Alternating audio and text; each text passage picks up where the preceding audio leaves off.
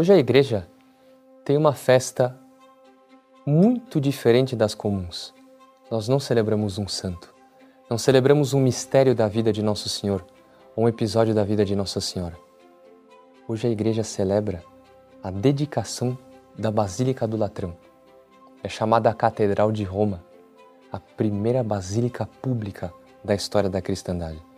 Tem uma lição muito importante para tirarmos daí.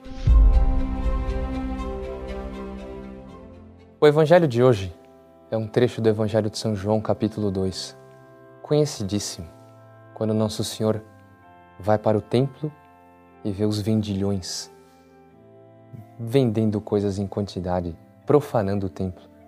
Nosso Senhor forma um chicote e começa a expulsar os vendilhões do templo.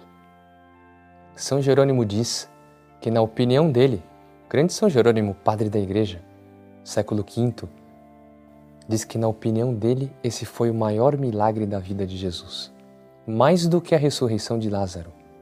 Porque que um homem sozinho consiga entrar no templo, que devia ter pelo menos 5 mil pessoas, alguns dizem que há mais de 10 mil pessoas, com um chicote, colocar respeito em todo mundo. Nossa Senhora! Um grandíssimo milagre. Imagine que era o olhar de nosso Senhor Jesus Cristo com aquele chicote na mão. Está bem. Dr. Pneu comentava uma coisa muito bonita.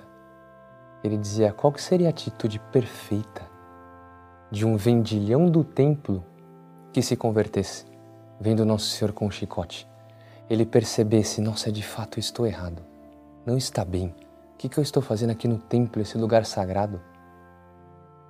Ele disse, o vendilhão deveria se aproximar de Nosso Senhor com toda a confiança e dizer: Senhor, eu mereço uma chicotada. Pode bater nas minhas costas. Não sabemos como Nosso Senhor agiria, se o acariciaria, se o colocaria do lado ou se de fato daria uma chicotada. Isso é o menos importante. Hoje a igreja celebra a Basílica do Latrão, primeira igreja pública da cristandade. Era a casa da sogra de Constantino e que de repente foi entregue uma coisa gigantesca. Constantino era o imperador foi dedicada e se tornou o primeiro templo grande, público da igreja, basílica. A igreja se alegra em ter igrejas bonitas, em igrejas grandes, sempre se alegrou. Infelizmente, às vezes, há pessoas que dizem que as igrejas têm que ser simples, têm que ser. Calma, não é assim que a igreja sempre pensou. A igreja tem que ser o palácio onde todos podem ir, pobres, ricos, vão lá para se encantar com as maravilhas de Deus e ver os reflexos de Deus. Deus não criou um mundo tão bonito? Não criou os pássaros coloridos, as flores cheias de cores? Não criou os animais mais diversos do mundo? Não criou um pôr do sol e um nascer do sol tão maravilhosos? Por que que quando nós vamos criar algo, nós vamos fazer algo feio? Imitemos a Deus, façamos coisas bonitas também. Mas São Paulo vai dizer na segunda leitura de hoje: Vós sois construção de Deus. Nós somos a construção de Deus. Essa leitura é facultativa, pode ser lida ou não hoje. Mas São Paulo diz isso. Como eu quero o meu templo. O meu templo tem vendilhões. Ou seja, no meu templo tem coisas que desagradam a Deus. Tem um altar lá. Eu rezo de vez em quando. Mas junto do altar não tem outras coisas que não vão bem com o altar? Eu não vejo coisas feias às vezes. Está junto ali, nesse coração onde Deus quer habitar?